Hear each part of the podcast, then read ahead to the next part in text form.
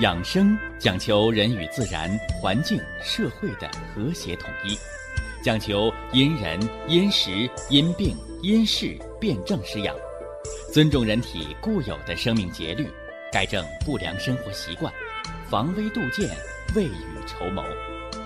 让我们一起学习、感受、实践养生的大智慧，用智慧去把握健康，用身体去感悟健康。用心灵去感受健康的幸福和快乐。欢迎收听《我和健康有个约会》。下面有请徐老师讲解博医文化的大智慧，让我们一同感受健康带给我们的快乐。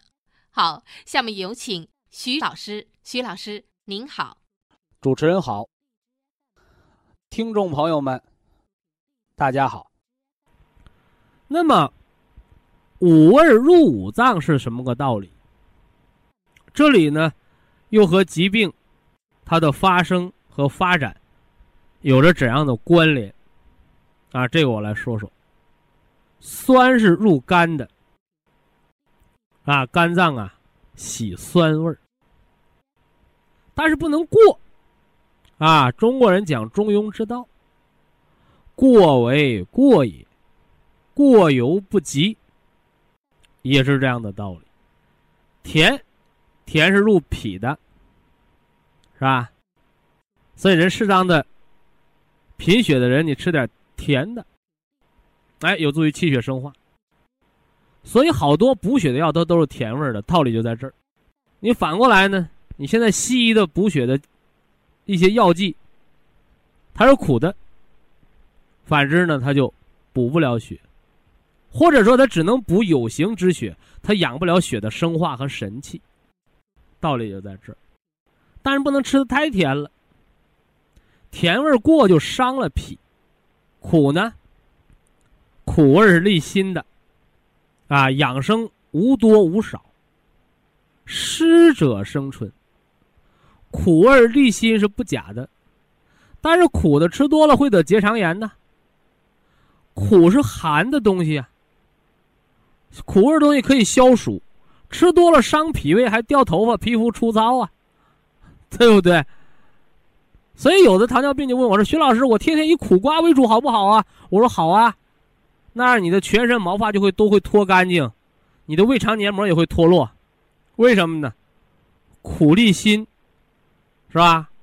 那你伤了心的火，就会把肺经呢也给伤掉。”就是这么个道理，所以什么叫行家一伸手便知有没有？这个道理就是中医。他为什么不叫东南西北医呀？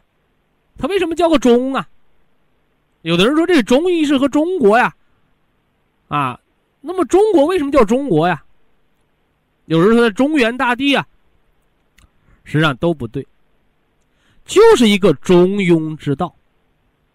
所以中医，它这个“中”字，就是无多无少，要平衡呢。所以呀，如果哪个专家再打着什么中医的旗号，告诉你多吃什么少吃什么，那就说明这样的中医不中，他偏了。这说了酸，说了甜，说了苦，再说说辣吧，是不是？哎，有的人说了，我的孩子学唱歌的，所以辣椒我一点不让他吃啊。那你听没听过一个歌啊？辣妹子辣，是不是啊？辣辣辣，那小声多甜呐。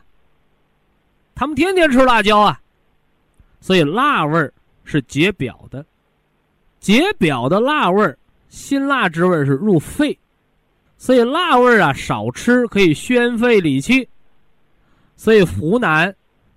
四川、贵州食无不辣，如果他们到吃不辣的东西，就会长严重的湿疹。说一方水土养一方人，所以那里的川妹子不但天天吃辣椒，餐餐有辣椒，而且不但嗓子没坏掉，反而比那个百灵还要好听，是不是？所以现在有的家长大惊小怪，这不让吃，那不让吃。结果闹个孩子食物过敏、营养不良，是吧？这都是你中医学的不好。他说：“我又不是大夫，干嘛学好中医呀？因为你是中国人，因为你的老祖宗研究生命就是从研究中医、研究中庸之道开始的。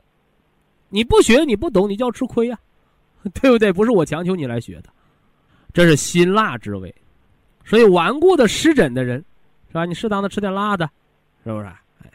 但辣这东西也不能吃太多了，辣一吃多了。”就会引发肠道湿热，所以辣椒吃多的、酒喝多的长痔疮、长肠道息肉，啊，那个不是辣椒的错，是你吃多了的错。那么再说说这个咸味儿，咸味儿呢是入肾经的。哎，原来说这个中国饮食，这叫南甜，啊，北咸，是吧？东辣，西酸。说这个饮食不合理了，实际上非也。这个饮食习惯，不是哪朝哪代什么秦始皇啊、唐明皇啊，是不是啊？不是他们谁给规定出来的，是一方水土养一方人，叫天成。所以这个天成就是合理的。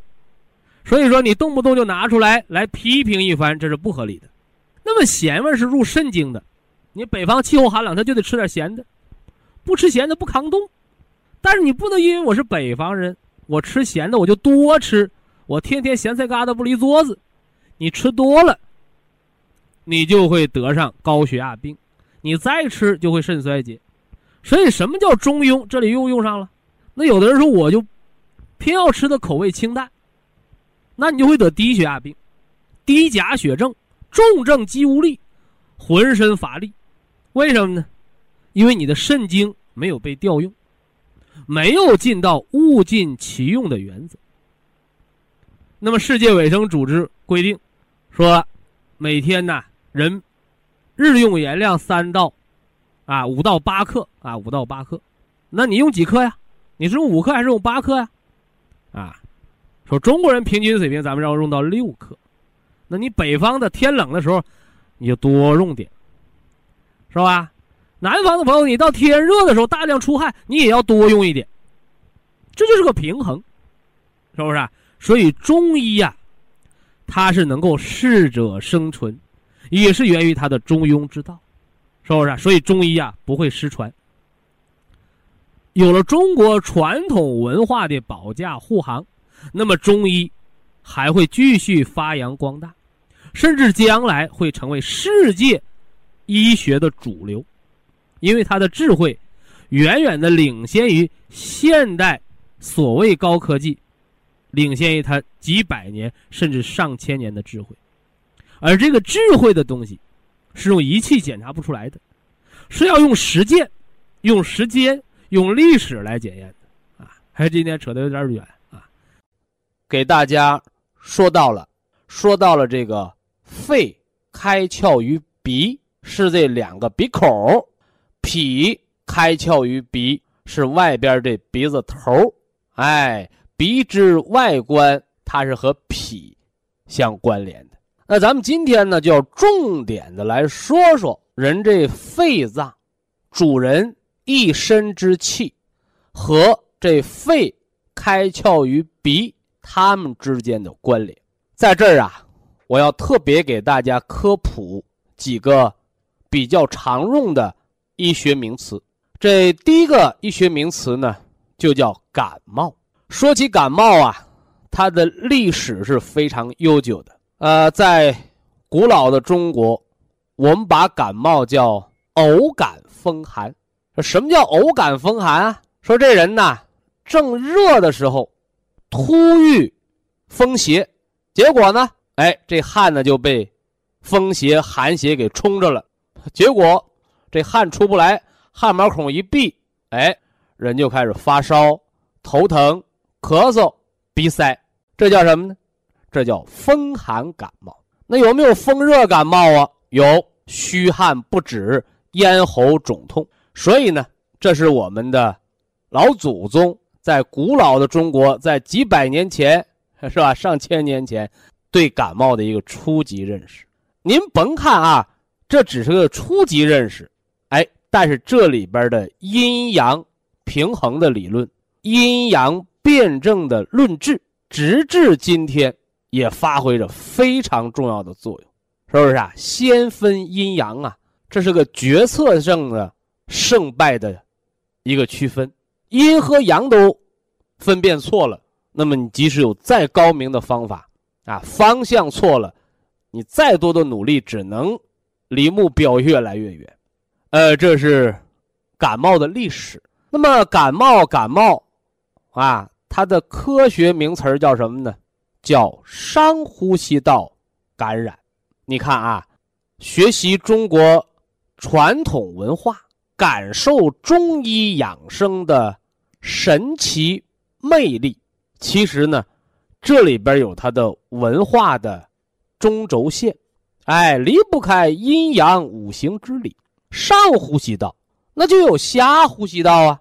没错，鼻腔、咽喉，哎，这是上呼吸道。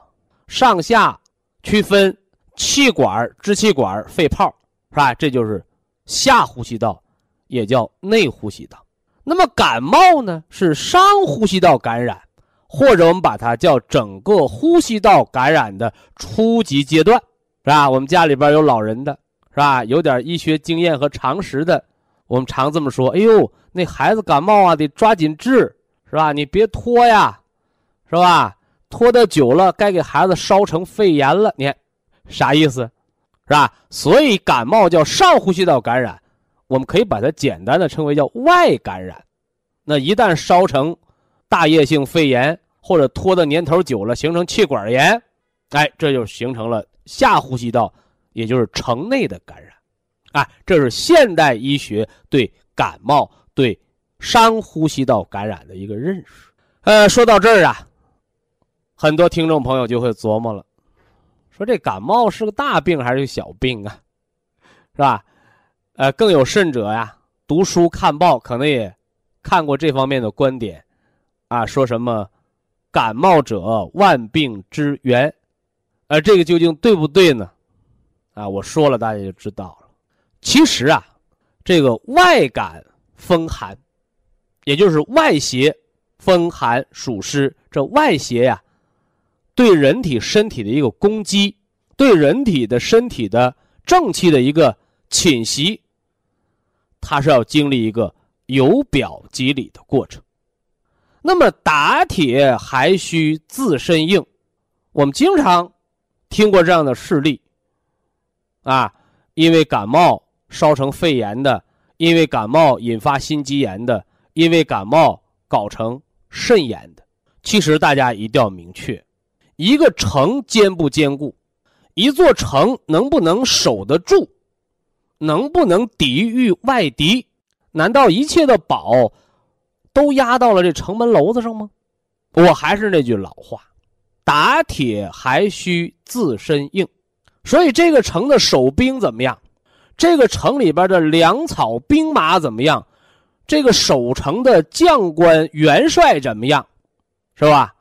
人当年诸葛亮唱空城计，一座小小的破城，拒敌几十万大军，那是何等的勇气，那又是何等的自信呢？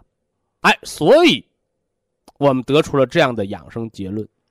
人得心肌炎、得肾炎、得肺炎，这些严重的内脏疾病，往往都是以感冒为开头，但是它的根本原因，绝对不是一个小小的上呼吸道感染，一仗定输赢，绝对不是这样的道理。所以感冒，我们一方面要引起重视，是不是啊？平时啊，呃，春捂秋冻。注意增减衣物，给孩子要少吃那些什么油炸的、寒凉的东西，保护好肺的免疫力，预防感冒是吧？偶尔的感冒是免疫力的小军事演习，有助于免疫力提高。感冒是吧？不打针不吃药，七天它可以自愈，这是健康的人。一旦感冒拖过七天，说明你的自愈力。说明你自身的免疫能力不能消除它，那你就需要外在的帮助了。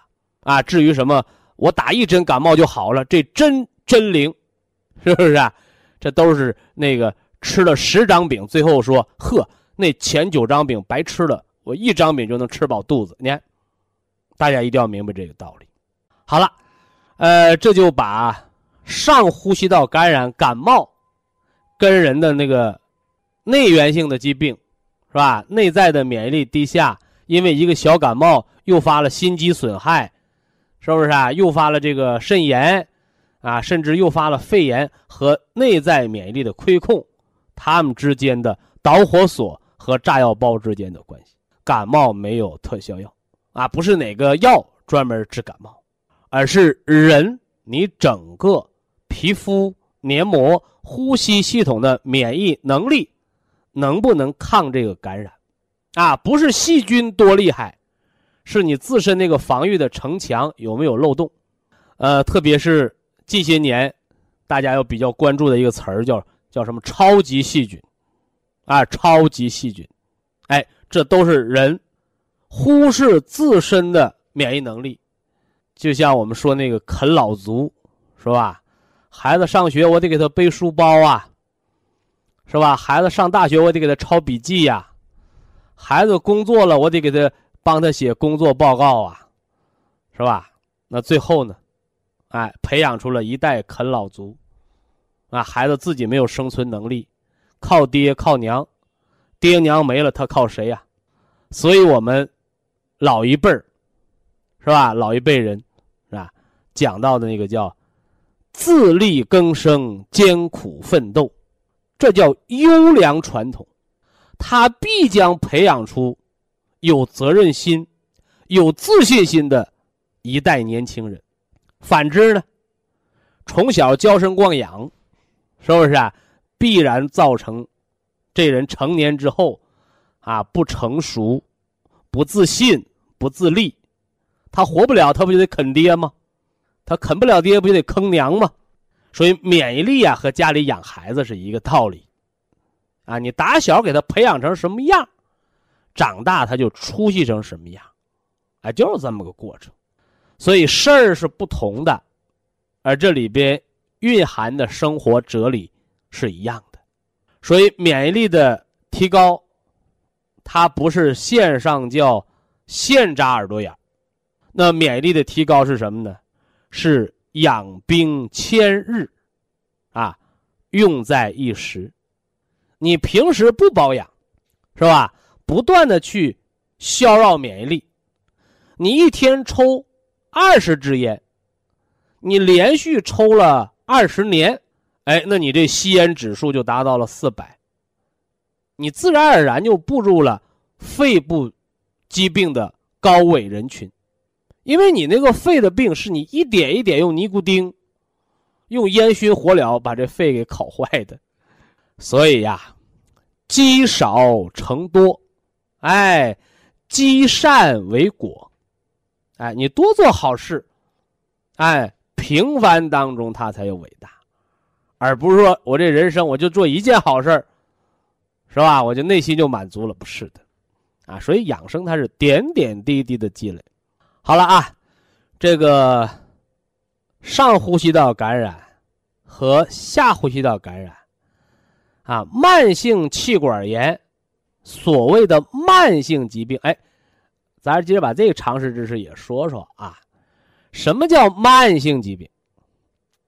好多人认为我慢慢得的，是不是啊？像我坐火车，啊，我坐那个高铁快车几个小时我就到北京，啊，我坐慢车咣当当咣当当，我得坐什么呢？二十多个小时，啊，这个急性病和慢性病。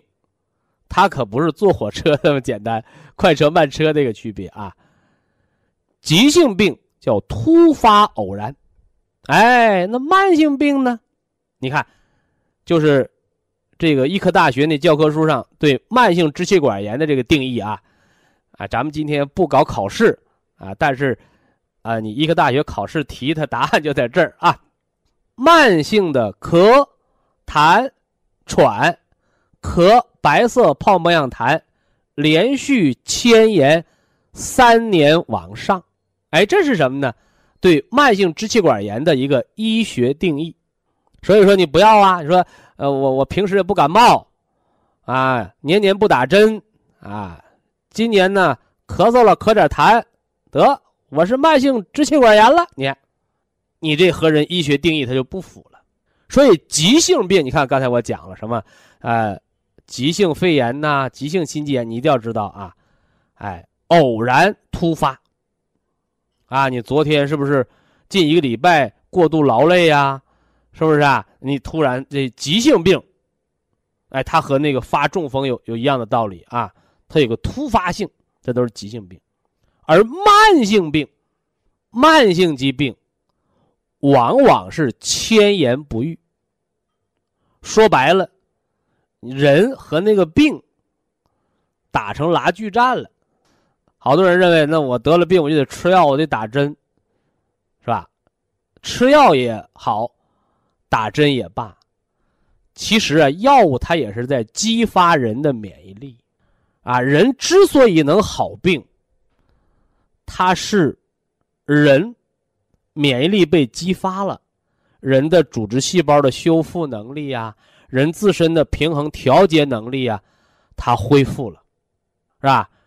而这药呢，它只是个媒介，而绝对不是拐棍依赖，是吧？所以慢性病，慢性病，千言不愈，不是药不好使，是烂泥扶不上墙。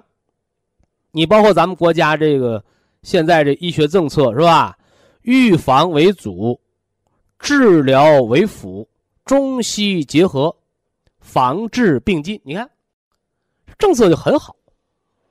哎，尤其是对慢性病的朋友，我们要特别给大家强调，啊，现在好多人都是挖空了心思，我看电视，是吧？我翻报纸，啊，我这个网络百度搜索，我一定要找一个宫廷的秘方，呵呵找一个祖传的秘方，啊，就是遍寻天下妙药，啊，一定要找个这个妙药。一下就把我这问题解决了。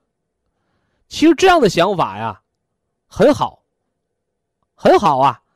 但是你静下心来想一想，你有这个想法是多么的无知，多么的可笑。所以呀，最终啊，让人健康的，最终啊，让人慢性病，老百姓的话能够除根儿不犯的。最终啊，能让人健康长寿、乐享天年的东西，它不是什么灵丹，而是一种健康的生活方式，而是自身的阴阳的平衡、五脏的调和、自身生命能力的规律的运转，是不是？所以养生、健康、长寿，它不是抽彩票。我中了奖了，我这辈子衣食无忧，不是不是，他就和你干工作一样，是不是？兢兢业业，啊，一分耕耘一分收获，啊，我付出了大半生的努力，我后半生能乐享退休金，是吧？哎，我把儿女养大成人，将来我才能什么呢？享受儿女对我的孝顺，啊，我小的时候不管他们，你到老了人不认你这爹。你年轻的时候没有正事儿，你到老了没人来给你养老，没人来给你乐享天年，哎这这都是情理之中的因果的循环，是不是啊？我们我们不讲封建迷信，我们就讲什么呢？你做什么事儿，它得有什么样的结果？好事有好的结果，坏事有坏的结果。那么晨起醒脑三事，这里边的干洗脸就有一个叫搓鼻子。所以很多人说你你别动我这鼻子啊，是吧？我这鼻子是那个在国外做的，你看，你这就不天真了，是吧？你别给我揉歪了啊！你看，一个健康人他就不在乎，你管他大鼻子小鼻子，哎，小孩不爱吃饭，我们经常给他搓搓鼻子，揉揉鼻子头，你看，揉一揉迎香穴，是不是啊？哎，你看那小孩他有的为什么养成那坏习惯，他老抠鼻子呀？因为他鼻子里边有干干的那个，啊鼻垢。什么原因？他肺有火。哎，我们滴点藕汁儿，给孩子喝点白梨汁儿，哎，这鼻子里边鼻垢没了。哎，有的那孩子老流清鼻子水儿，哦，那是肺的火力不够。我们给他吃点补肺阳的食物，或者健脾的食物，什么烤馒头片儿啊、大红枣汤啊，哎，哎，那孩子清鼻水不流了。哎，这就叫正本还需清源。以下是广告时间。博一堂温馨提示：保健品只能起到保健作用，辅助调养。保健品不能代替药物，药物不能当做保健品长期误服。人呐，不忘初心，方得始终。哎，你就像一个医科大学的毕业生，是吧？他的医学誓言，哎，就是救死扶伤。扶危济困，好了，你等他当了主治医师了，当了主任医师了，啊，升了副院长了，啊，在科室我学科带头人了，不忘初心，啊，不管这个学术水平你是专家级多高，是吧？也甭管你这官多大，你下面管几十号、几百号人，别忘了，救死扶伤。扶危济困，这是初心，是吧？你要把这个祖训给丢了，啊，往小了说叫犯错误，啊，往大了说那人就容易迷失。养生之根本，啊，养生之根本，它不是，啊，这个医书里写的那个什么起死回生。是不是啊？创造奇迹，是吧？让大家闻所未闻的奇迹，不是？他就跟那个清洁工人，啊，每天拿着扫把，秋天我们扫净树下的落叶，是吧？冬天我们清去屋前的积雪，啊，给人一个什么呢？清新明亮的环境，是吧？说养生也是这样的。啊，特别大家听我这节目，我不给你讲什么绝招，是不是啊？是吧？什么一真灵，是吧？啊，不讲这些，我就给您讲养生的规规矩矩、条条框框。你知道了这里边的规规矩矩，你明白了这里边的条条框框，哎，人不逾矩。是吧？人这画个线叫进行，你就别把车往这开。人这是人行道，你车就别停在挡人道的不当的位置。这是对好司机，或者对一个司机的基本要求。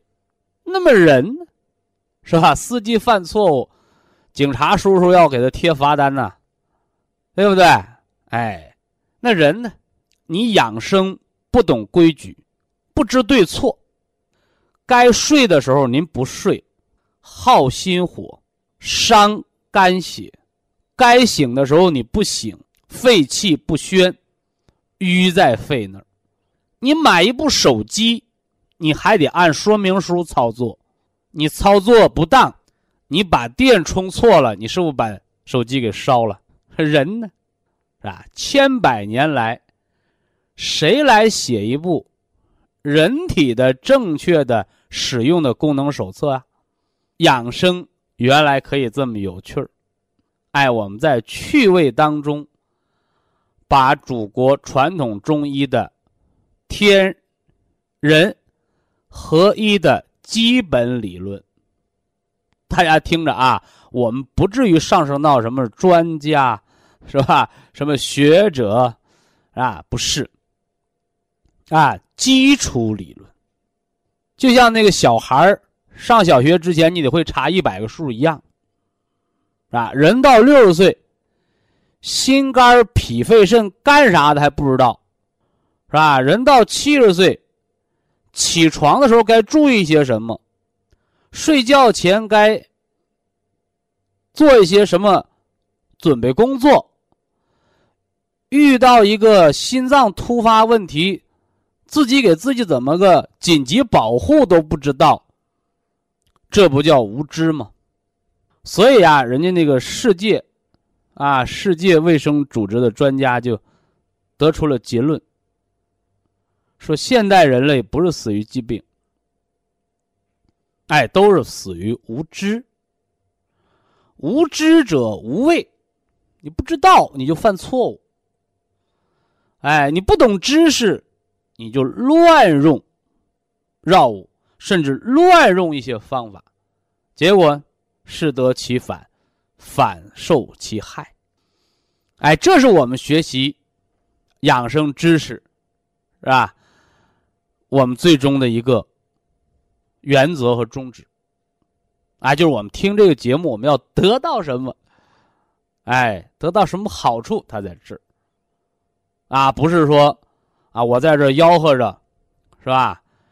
扯着您的衣襟啊，你必须得听我讲一段我 我推销给你，不是啊，不是，衣不叩门，是吧？你拽着这衣襟说你买我点西瓜，你买我根黄瓜，你倒有心可原，你不能拽着人衣襟，哎。你吃我点药，是吧？你是不是有病？啊，自古道医不叩门。所以我们讲的这些养生的常识的基础知识，哎，就是让我们祖国辉煌灿烂的养生文化。我们不说什么上古之人了啊，我们就说说中古、近古，啊，那些人尽天年。年逾百岁的人的生活经验，是吧？传统中医的生活文化，哎，我们不要让它失传了，啊，不要让它失传了，啊，就像现在好多孩子，是吧？在上那个小学语文课的同时，你看为什么要背唐诗三百首啊？哎，因为我们老祖宗的诗词歌赋。那对人心灵的洗涤和陶醉是不一样的，啊，你读散文和诗歌它是不一样的，是吧？包括现在孩子又回过头来，啊，呃，读这个什么呢？《三字经》啊，学什么《弟子规》啊，啊，学《论语》啊，干什么呢？啊，这个不叫复古，是吧？啊，有的人一棍子上来啊，封建，封建的都是坏的嘛。是吧？封建的都是老祖宗，我们就是这么传承下来的。啊，所以怎么办啊？取其精华，啊，去其糟粕。啊，我不懂，你不懂，你怎么取其精华？你不懂，你又知道哪是糟粕？哎，所以有了基础知识，人就有了明辨是非的能力。好了啊。这个闲言少叙啊，闲言少叙，咱们还得书接上回啊。五官七窍啊，五官七窍是五脏在人体表的门户啊，门户。肝开窍于目，肾开窍于耳，肺开窍于鼻。哎，鼻之外观为脾窍，所以我们早晨把手搓热了，是吧？为什么要干洗脸呢？把五脏六腑的门户把它打开，打开窗户啊，让五脏六腑能照进太阳，是吧？得到阳气，啊，让它很好的开展一天的工作。那下来就往下说了，唇为脾之华。啊，给大家讲讲嘴唇上的文化。那有人说这嘴唇厚薄啊，薄的能说啊，那厚的忠诚，是吧？这都老一辈人的说法了啊。那我们中医告诉大家呢，哎，祖国中医文化告诉大家，唇为脾之华。你看那嘴唇比较饱满的人，他怎么着啊？哎，他脾脏就见运化。那嘴唇薄的人呢，他脾就不见运化。那嘴唇老爆皮的人呢，他就干吃不长肉，啊，火化时脾燥，所以呀，要把这个唇为脾之华说清楚，哎，还要结合脾的一个老伙计来说，啊，脾胃，脾胃，说脾哪有不说胃的呢？是吧？脾胃为人体的后天之本。啊，后天之本，啊，肾是先天之本，禀受于父母。啊，脾胃呢是后天之本，啊，你这后天那百分之七十的成败，哎，就靠的你这脾胃的运化。五谷之海，啊，五谷杂粮容纳到这儿啊，五谷之海，气血生化的源泉。哎，气血生化的源泉。那么，在人体这个脏腑当中啊，脾胃各有分工，啊，脾胃各有分工。你看这个胃，是吧？胃它是来收纳的，啊，我们吃东西，是吧？哎，细嚼慢咽，是吧？经过食道，哎，就到这胃这儿了。啊，分泌、消化液、咀嚼、搅拌，是吧？咱不说这是医学常识，这小学上自然课，初中学生理课，是不是都要知道的？哎，这就不说医学常识了，是为人所知。哎，你是有一知识的人，哎，咱还不说什么医盲，你只要不是文盲，你都知道人应该有个胃。哎，这胃啊，是来容纳。那么，祖国中医文化还提到了脾和胃的分工，脾主升，啊，胃主降。在这儿，我给大家举个例子啊，那粮食要，哎，要去其杂质，取其精华，拿大筛子筛，哎，那土了块儿啊，那泥呀、沙呀，哎，它都筛下去啊，上面留的都是好粮食。哈哈，所以这个脾主升，是吧？胃主降，胃主降，它排空，啊，排空，它通过这个胃的蠕动，它促进整个消化道，包括肠道的蠕动，把脏东西往下推。那脾主升是什么意思？就像咱们酿酒，最后酒糟啊喂猪了，人喝的是酒。和人喝的是酒，酒是粮食精哦那精华变成酒。哎，所以人生啊，它也跟酿一坛好酒是一个道理。那个脾主生，他就把这五谷之精华、水果蔬菜这些精华，它都变成了人的气血，哎，融入到人的血脉当中。所以呀。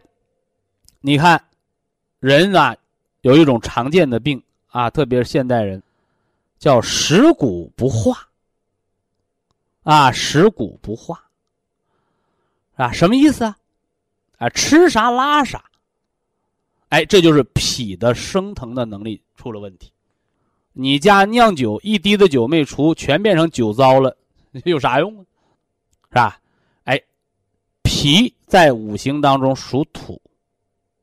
所以现代人呐，消化不良啊，结肠炎呐，食谷不化，你这些常见的毛病都是因为什么呢？人的土气不足啊！你看农村的接触土地的人，吃土生土长的这个这个庄稼蔬菜的人，他很少得这样的病。哎，为什么呢？他不接地气。所以呢，这往往是城市人的常见的一些病。所以为了让人接地气儿，怎么办呢？哎，用土，用土啊！你不能和泥，咱做个泥锅是吧？用土和泥，哎，搁火烧，哎，烧制成的陶器，哎，你看用陶锅做饭，你看对胃肠不好的、食谷不化的人有帮助。这是从家用器皿上来讲，是吧？因为土化万物，现在都是铜锅、铁锅，人们离土太远了，是吧？原来都是。那叫柴火炖鱼，那味儿香。为什么呢？土锅埋灶。你看是口大铁锅，外边是土灶，哎，我们睡的是土炕，所以人呐一定要接地气。你包括以前我给大家讲说过啊，我说为什么呢？那个别墅啊那么贵，是吧？那个高层它就没有别墅那个楼的价格高啊，哎，就是人要接地气。啊，人不能住的离星星越来越近，人应该住的离花草树木，哎，离这个自然的地气越来越近，叫接地气儿。哎，就像我们这个养生，原来可以这么有趣儿，啥？我们拿本科学论文给你哒哒哒哒读一遍，大家我估计广播都关了或者换频道了，你听不懂，啊，所以接地气儿。柴米油盐儿，是不是啊？哎，衣食住行，吃喝拉撒，小生活大养生，小的生活细节，其实这里边有大的生活健康的道理。那还有啊，你看人们现在用的这个洗涤剂特别强，多么重的油污都能洗掉。哎，结果呢？哎。你看这些东西的化学物质的残留，把肠子里边的菌群就破坏了，所以现在反过人又啊自己回家做酸奶，甚至买这个这个什么呢？呃，药品呢，保健品呢，来调节肠道那个细菌的菌群平衡，是不是？哎，呃，就是肠道的益生菌群的建立，啊，包括用一些中医中药，什么枸杞、山药、小米粥，你看健脾的食疗。是吧？小孩嚼点山楂丸儿，你，那血脂高的呢？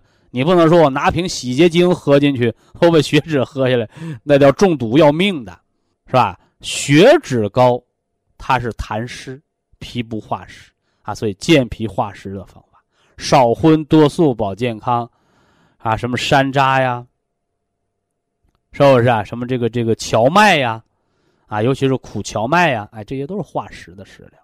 这是给大家说了一个纯啊，纯为皮之华啊，纯为皮之华。非常感谢徐正邦老师的精彩讲解。下面有请打通热线的朋友，这位朋友您好。您好。你好。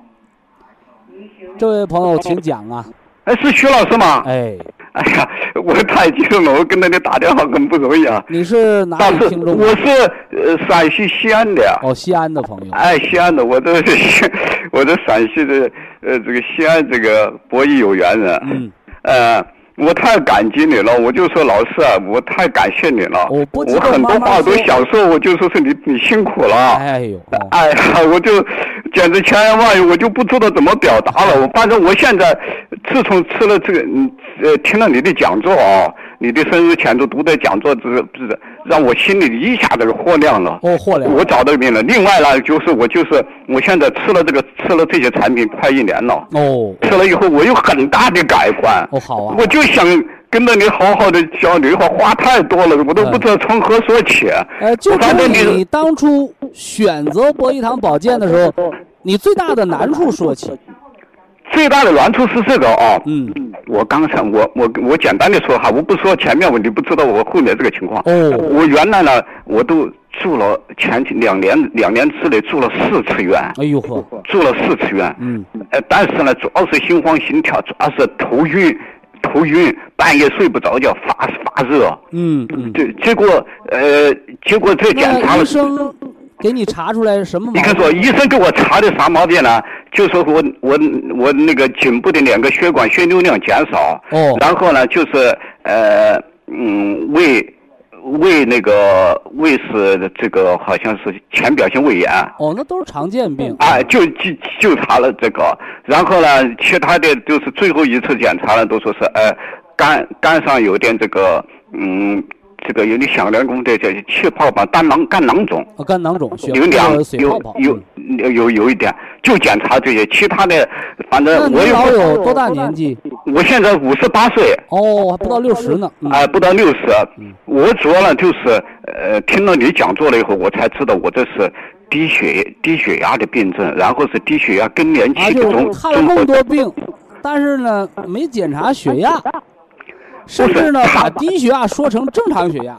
现在就是我都感到奇怪，只有听了你老师你的讲座没有？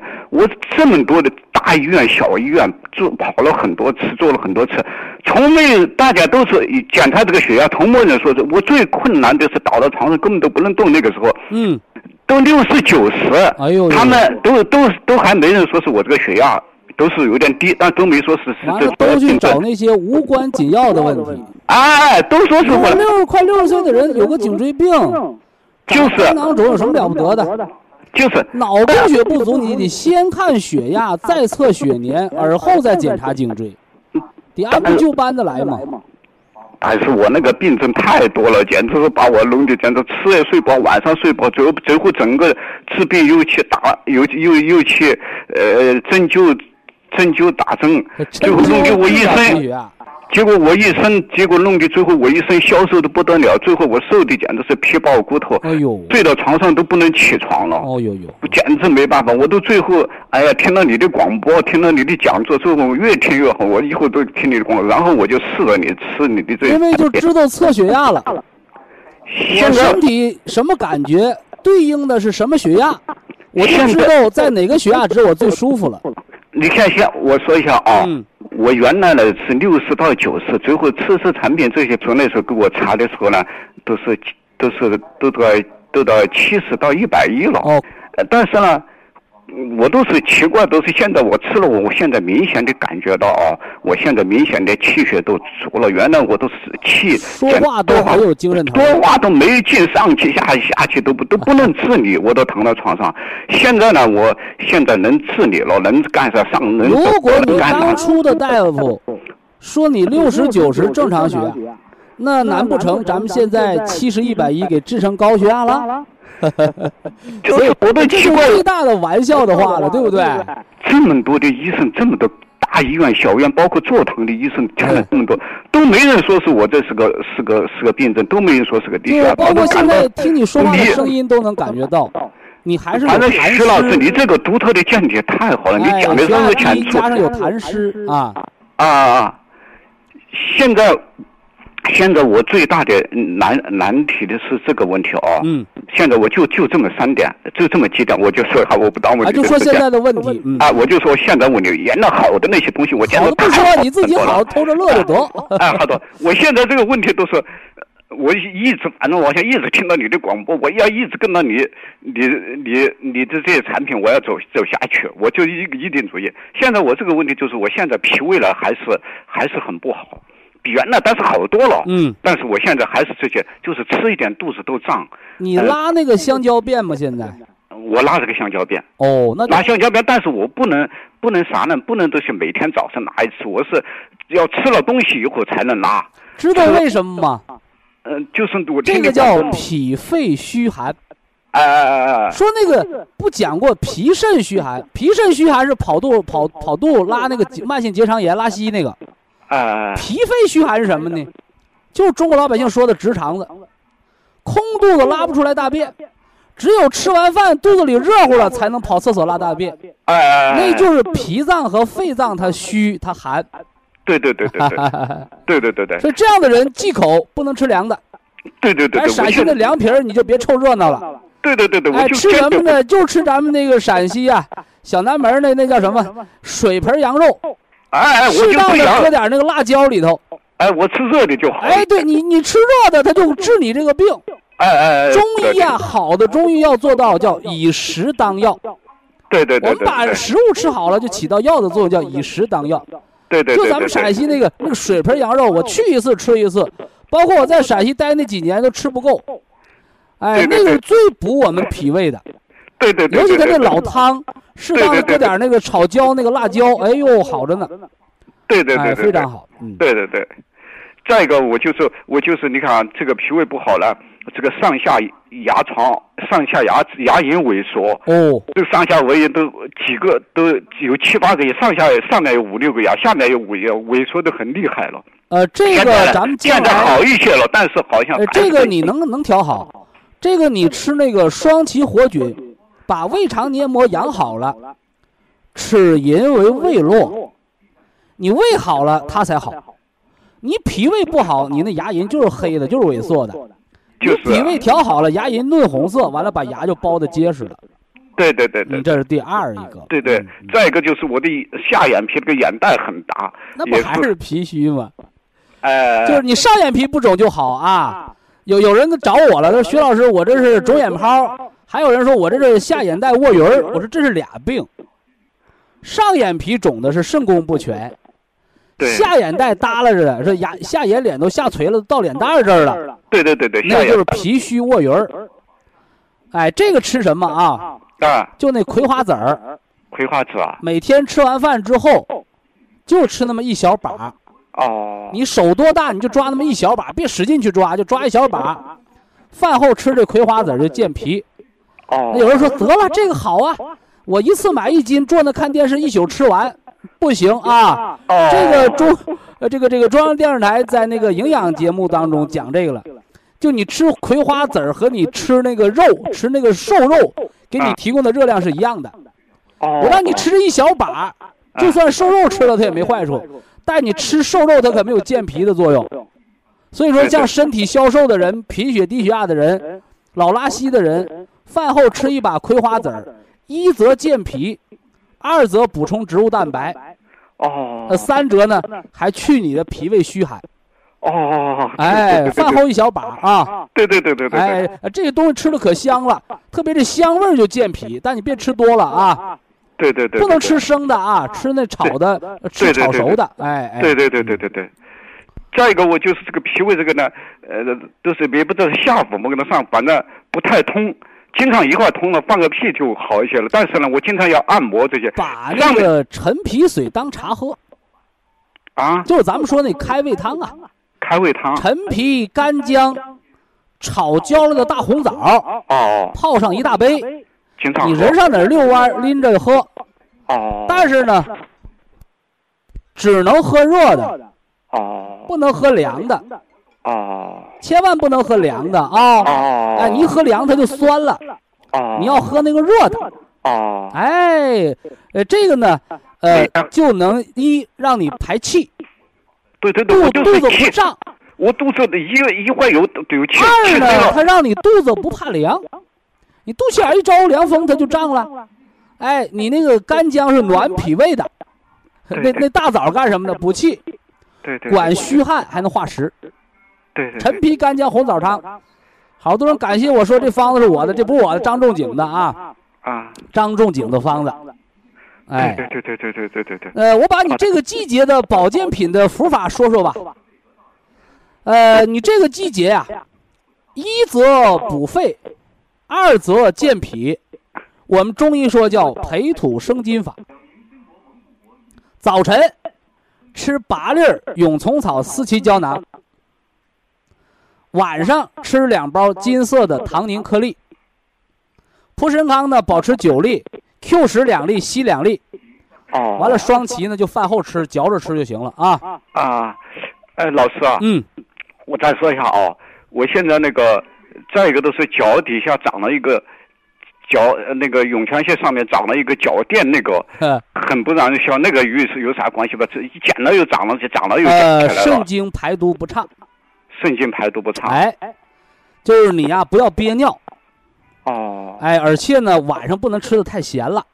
哦，早晨适当的吃咸点哦，哎，这样呢，你上小上呃上厕所改小便哗哗哗了，没有尿的发热的感觉，没有憋尿的感觉，没有尿路不畅的感觉，你涌泉穴的那个脚垫自然而然就去掉了。哦，涌泉穴上面一点点。涌泉穴往上啊。啊，涌泉穴往上面往前往就是你往前脚掌还是后脚掌吧？都是 前脚掌，前脚掌，前脚掌。涌泉穴上，涌泉穴往前的话，那就属于什么呢？肾上腺了。哎，人焦虑的话，烦躁的话，人肾上腺就要出问题啊。都有五分钱钱币那么大一块啊，这都能去掉。你不是修脚的师傅给你修掉，是里边的脏腑通了，它就掉了。每天晚上泡脚，泡脚的时候水盆里扔个那个那个呃溜溜啊，那玻璃球的溜溜，或者扔个核桃踩一踩就可以了。哦，我给大家讲过这个方子啊。哦，就是你不要去用用刀抠它，你拿东西去按摩它。哦，把它捋顺了就可以了。哦，哦，这个我还有这几个问题都是，现在我是原来我都吃了那三个疗程的那个绿的、绿的、黑的，老呃呃绿上黑的。现在我现在眼睛好一些，现在我现在就是眼肝上这个 眼睛发花，眼睛发花，眼睛发花吃那个蓝腿没劲，叶黄素、叶黄素、蓝莓、蓝莓啊。那个我吃了，一天一包就行啊。现在那天我一天吃两包，一包就够，一天都不。但是吃了就是你的眼睛不是眼睛的病，我是都是不够用嘛。我是都是这个血好像跟这个不不不不用吃那个好像嗯嗯对我好像感觉没什么感觉呀。这就好比啊，你跟一个兜里没钱的人说说这冰棍好吃，烤鸭好吃，你光说有什么用？没钱买不着啊。就你那眼睛亮，不是说哪个保健品让你眼睛亮，啊，保健品就是个导游，啊，他得把气血给你领过来呀，啊，你什么时候长肉了？就是的，你什么时候脸色红润了？啊，你什么时候头发有油亮光了？鼻子尖能冒油了？你看你眼睛亮不亮？你现在头发枯黄，皮肤干燥，眼睛枯黄。我现在耳朵耳朵听力下降。哦，对呀对呀，都是耳朵听力下降，头发稀落白发白。啊，对呀，所以我秋天给你养的是脾肺，我没给你养肝。我给你早晨八粒虫草思琪。现在是我都是闹不清，我究竟这么多毛病。在我背上每天哦都是膏肓穴那个地方，每天早晨起来容易发凉，一发凉都流鼻涕，都清流清鼻都经常。那是肺肺气亏，啊！你别拿膏肓穴吓唬我啊！都是反正那块。知道这个，说膏肓穴病到膏肓的人就扔了。两个小人嘛，讲内观嘛，说两个病邪在身体里这儿跑那儿跑，后来俩人跑跑跑那个膏肓去了，那跑到膏肓，这人人就救不过来了，扎针也扎不回来了。我那个地方老是发热，周围发别吓唬自己，听着没？嗯，周围发热，那个地方还根是命门火衰，你周围再热有什么用？你就拿个火放锅盖上，都烧冒烟了，锅底是凉的。哎哎哎哎哎！烤伏羲八卦台啊！哎，完了，到冬天了，早晨两包绿的，晚上两包黑的。这个季节，你就是早晨八粒双色的，晚上金的吃两包，甚至吃三包都可以啊。呃，别把保健品当止疼片儿。呃，方向是对的，呃，症状是逐渐改善的。哎，这就是人健康的标准。好，非常感谢徐正邦老师，我们明天同一时间再会。